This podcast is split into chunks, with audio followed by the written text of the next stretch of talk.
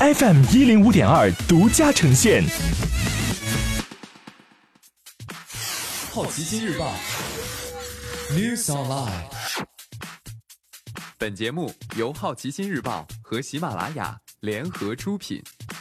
今天涉及到的关键词有：邦德二十五、安迪麦克、复联四、苹果、百度、美团打车。首先关注到的是一组文体新闻：奥斯卡影帝拉米马雷克加盟邦德二十五。虽然角色的具体身份尚未曝光，但他表示这一次邦德先生的遭遇并不轻松，似乎也在暗示自己的反派身份。邦德二十五官方还确认，影片将在零零七诞生地牙买加以及挪威、伦敦和意大利取景拍摄。该片目前北美定档二零二零年四月八号。迪士尼频道的大热少儿情景喜剧剧集《安迪麦克》将三季完结，最后一部分于六月二十一号开播，当晚播出两集，最终集七月二十六号播出。佩顿·伊丽莎白里主演，雷霆沙赞的 Billy、亚瑟·安琪等也出演。根据专资办票房数据，《复仇者联盟四：终局之战》中国内地累计票房突破十亿，共用时四十四小时，超过《复仇者联盟三》和《速度与激情八》此前的四十八小时记录。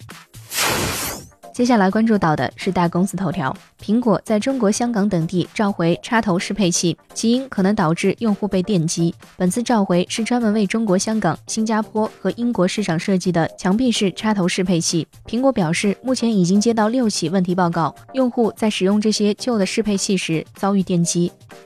百度联手瑞士发布首个国家小程序可办签证。百度 App 上线首个国家小程序瑞士，该小程序可以提供瑞士相关信息、瑞士旅游景点介绍以及签证等出境相关服务。美团打车上线聚合模式，可以跨平台叫车。二十六号起，上海和南京的用户可以通过该模式呼叫首汽汽车、曹操出行、神州专车等出行服务商，在美团一键呼叫多个不同平台的车辆。新模式不会涉及大额补贴。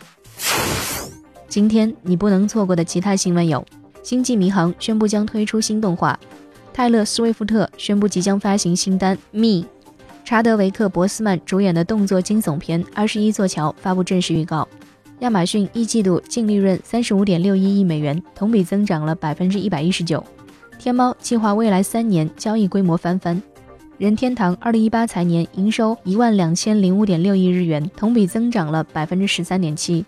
以上就是今天好奇心日报 New Sunlight 的全部内容，也欢迎你把刚才的收获告诉周围的朋友。好奇心日报 App，高颜值新闻媒体。让好奇驱动你的世界，我是施展，下次见。